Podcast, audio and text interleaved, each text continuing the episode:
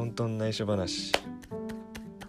どうもケンです。この番組はここでしか聞けないをコンセプトに僕が通りすがっているいろんな世界の話をしていくポッドキャスト番組になっております、えー2週間ぐらい前ですかね。一つ大きなニュースがありまして「まあラブライブ!」の話なんですけど、えー虹ヶ崎で結城節の役を担当している楠木智さんが降板ということになりました、えー公式の発表によると、えー医師の方からエーラス・ダンロス症候群という診断を受けて、えー継続的なライブ活動が困難であるということから、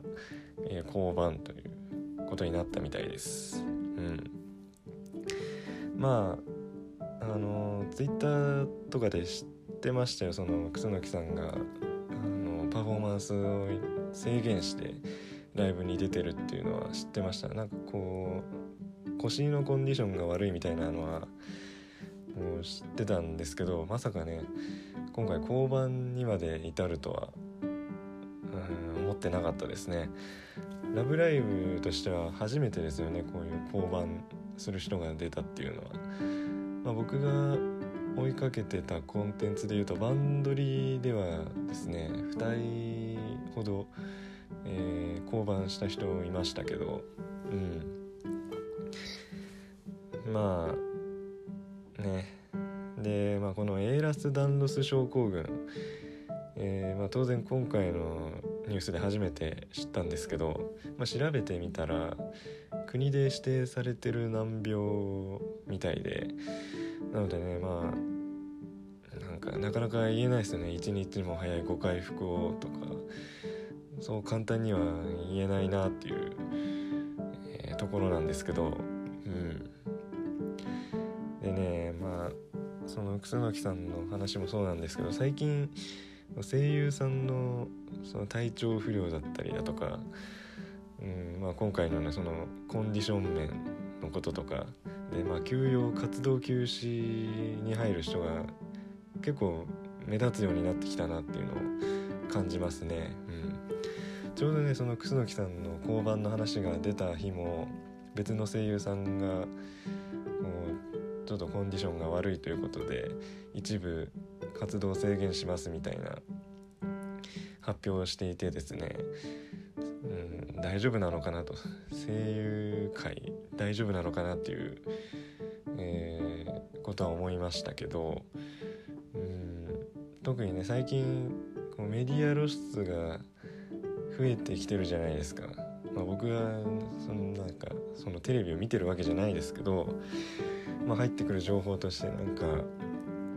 こうバラエティ番組に出ましたとか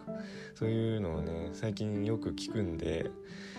まあ簡単な話で言うとオーバーワーク気味なんじゃないのかなっていうのは思いますね。うん、なんか声優ブームとは言わないですけどなんかそう活躍の場が広がってるっていうのはね伝わってきてるのでまあということは求められるものが増えてきてると。まあそこでちょっとうんなんかねこういろんな今まで保ってきたバランスが崩れてるんじゃないのかなと。そういう人たちがちょっと、うん、今回のようなことになってるんじゃないのかなっていうのは思いますね。うん、でまあなんだろうねこっちが何かできることってはっきり言ってないと思うんですけど、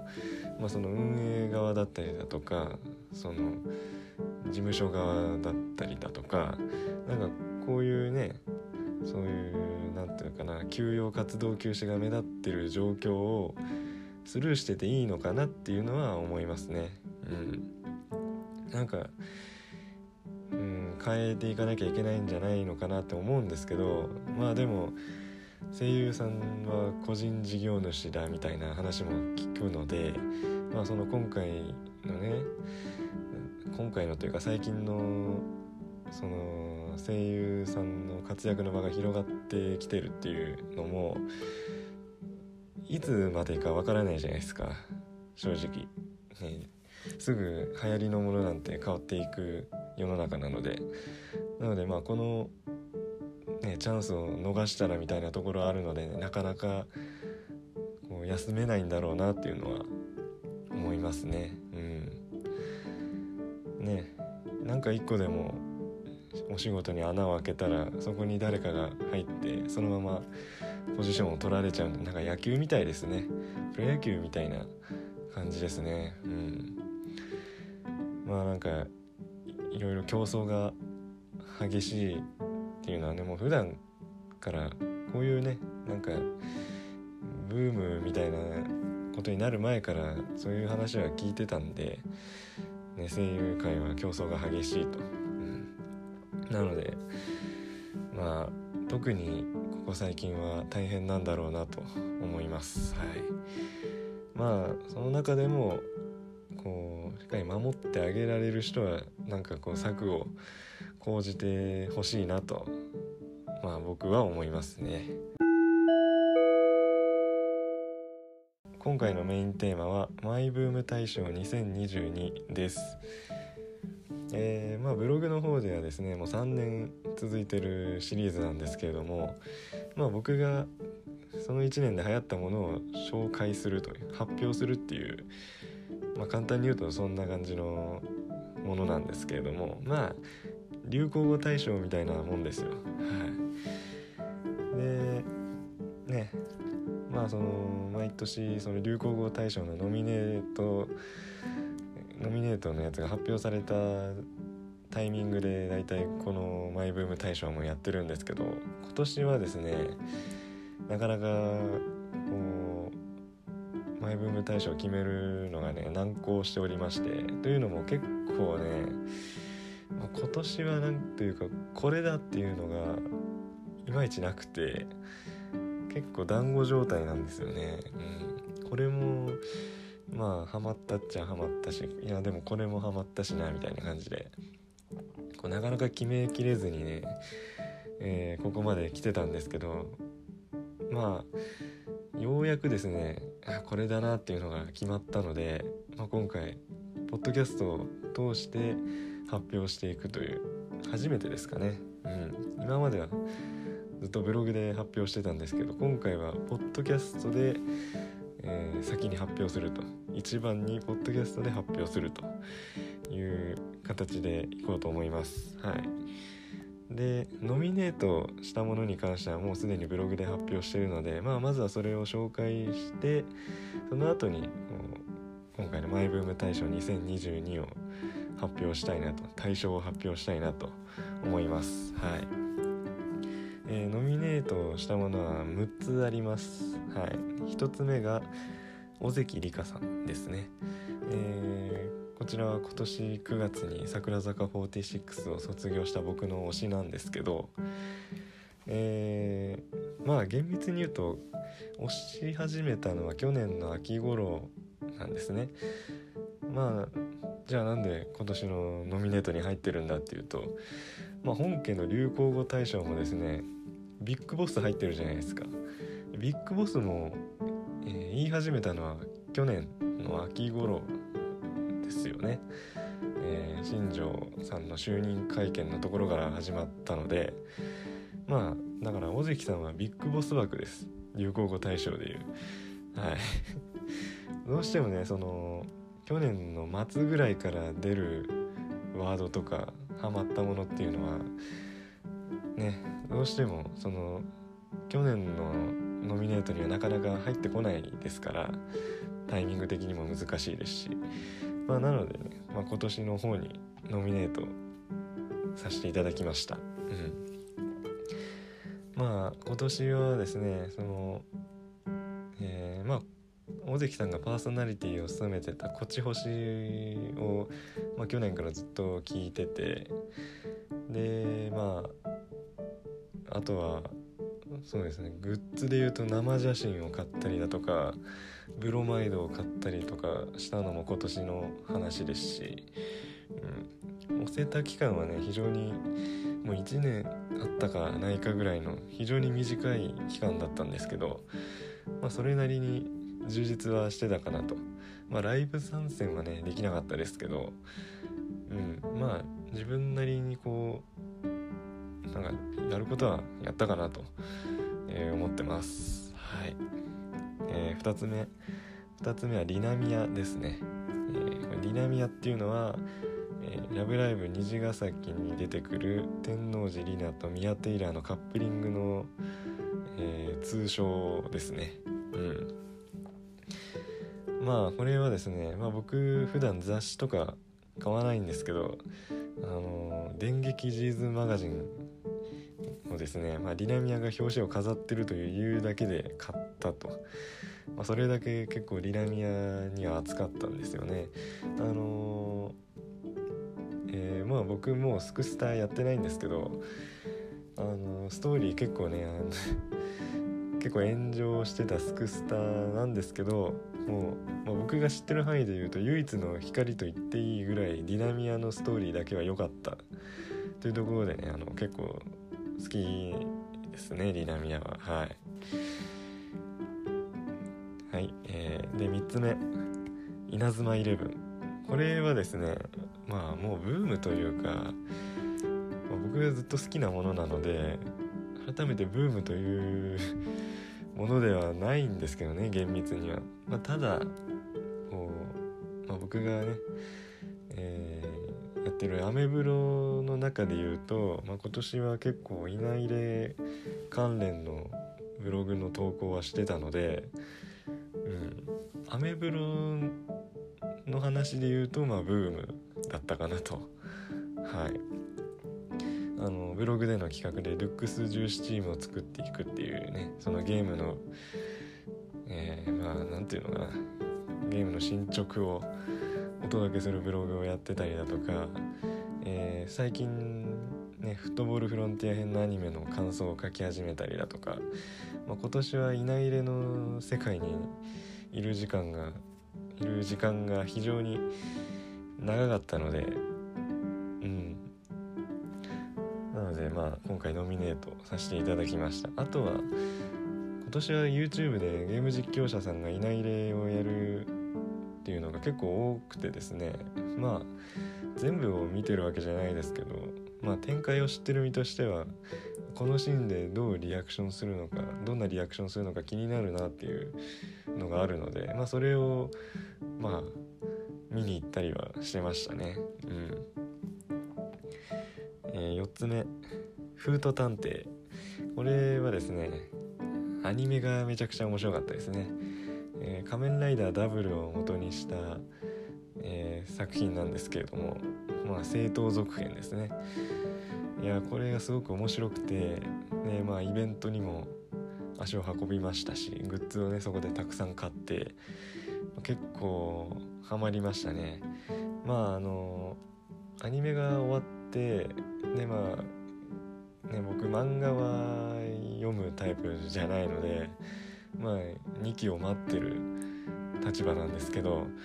あのなのでねまあ今現時点ではそのハマり具合としては落ち着いてますけどアニメやってる時はねすごく、えー、ハマってたので、はい、今回ノミネートさせていただきました、えー、5つ目なにわ男子。いやこれはですねまあジャニーズ事務所にいるねアイドルグループですけれども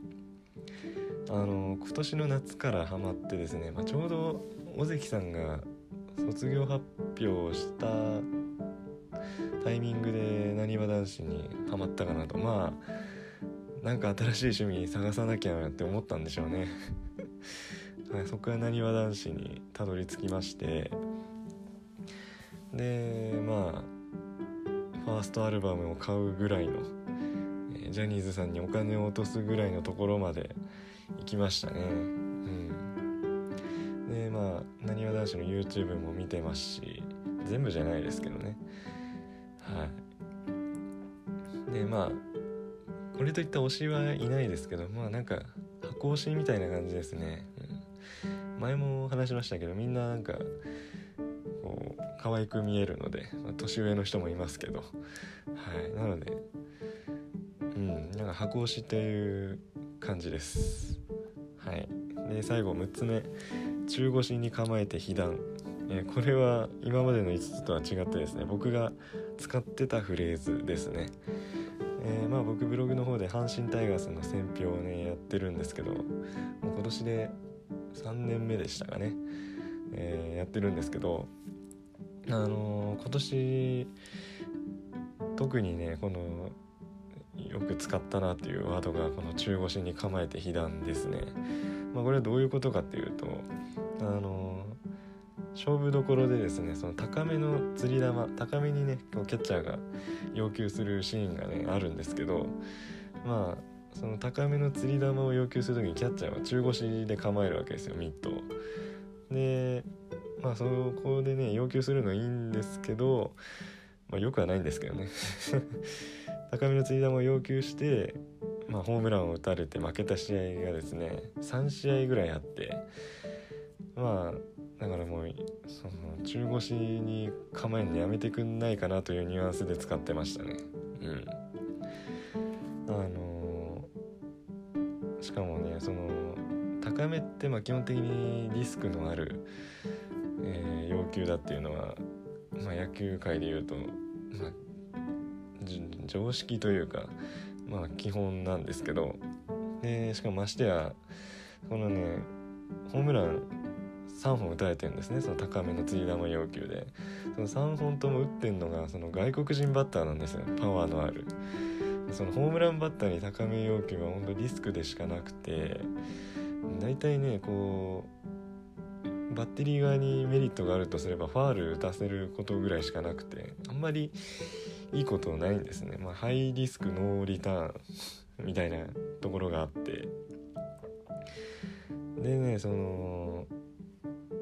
まあたかが3試合ですよ。その負けた試合は。その中腰に構えてホームラン打たれたことで。負けたのはたかが3試合なんですけどいやいや待ってくださいよと。去年の順位ゲーム差思い出してくださいよと、ね、阪神は優勝したヤクルトとゲーム差なしで、えー、優勝逃してるんですよ。なのでまあこのたかが3試合ですけどまあバカにはできないよと。いう意味もあってしかももったいないんですよね。そのいら基本的に僕高め要求あんまりいらないホームランバッターに対してはリスクでしかないのでいらないもんだと思ってるんで。うん。でねその中腰自体も結構中途半端に映るんですよね。うん、なんか勝負に行ってるのかそれともボール球でいいのか、うん、よくわからないと。振ってくれたらラッキーみたいなのが一番こう曖昧なのが僕好きじゃないので、うん、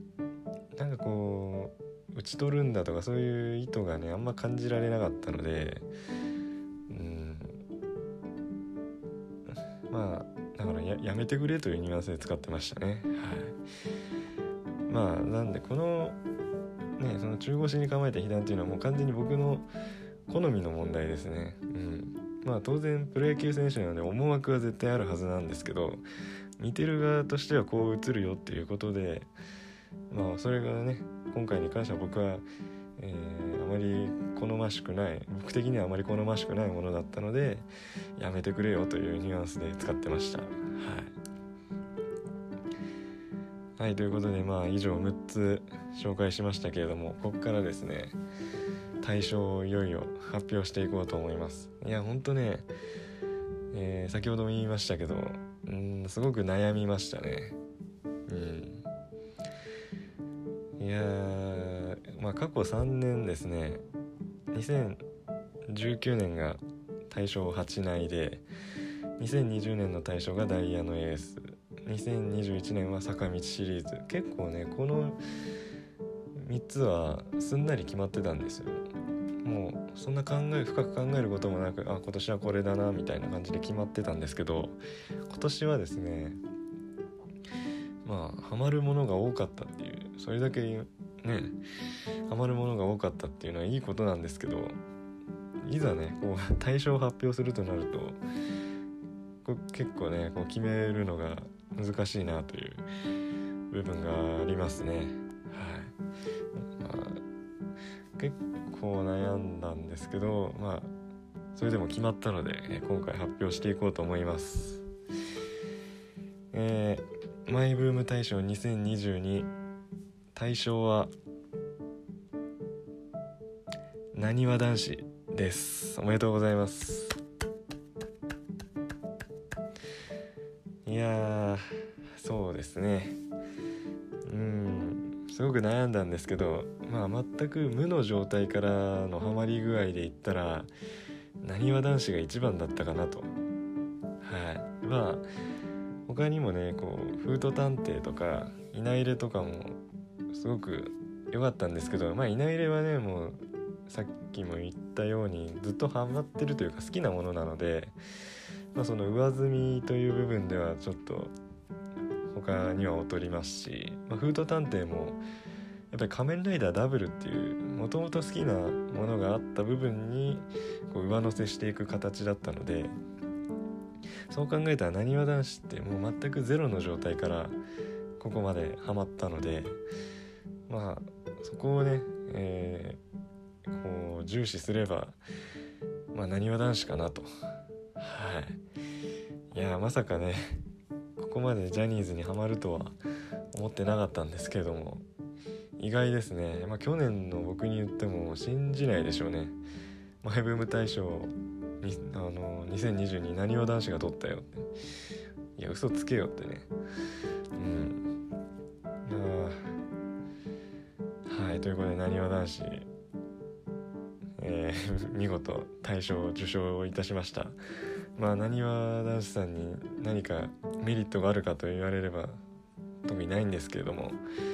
うん。はい。いやいやいやいや。ということでまあね今年結構予想外な 対象になったので来年が楽しみですね。来年何にハマるんでしょうね僕。もういろいろ一通りハマってきた感はあるのであとあるのかな。っ てあと何があるんですかね。もうアイドルにもハマりましたしまあアニメとかゲームもね一通りやってるんでもう新しく何かにハマるっていうのはないんじゃないかなと思ってるんですけど。いや 来年どんな1年になるのか楽しみですね。ということで、えー、以上マイブーム大賞2022でした。はい。えー、ということで第49回もこの辺で終わりたいと思います。感想や次回以降話してほしいネタなどありましたらブログで「ポッドキャスト更新しました」という投稿をするのでそちらのコメント欄にお願いします、えー、メールと Google フォームもありますのでそちらもご活用ください。ということでここまで聞いてくださりありがとうございました。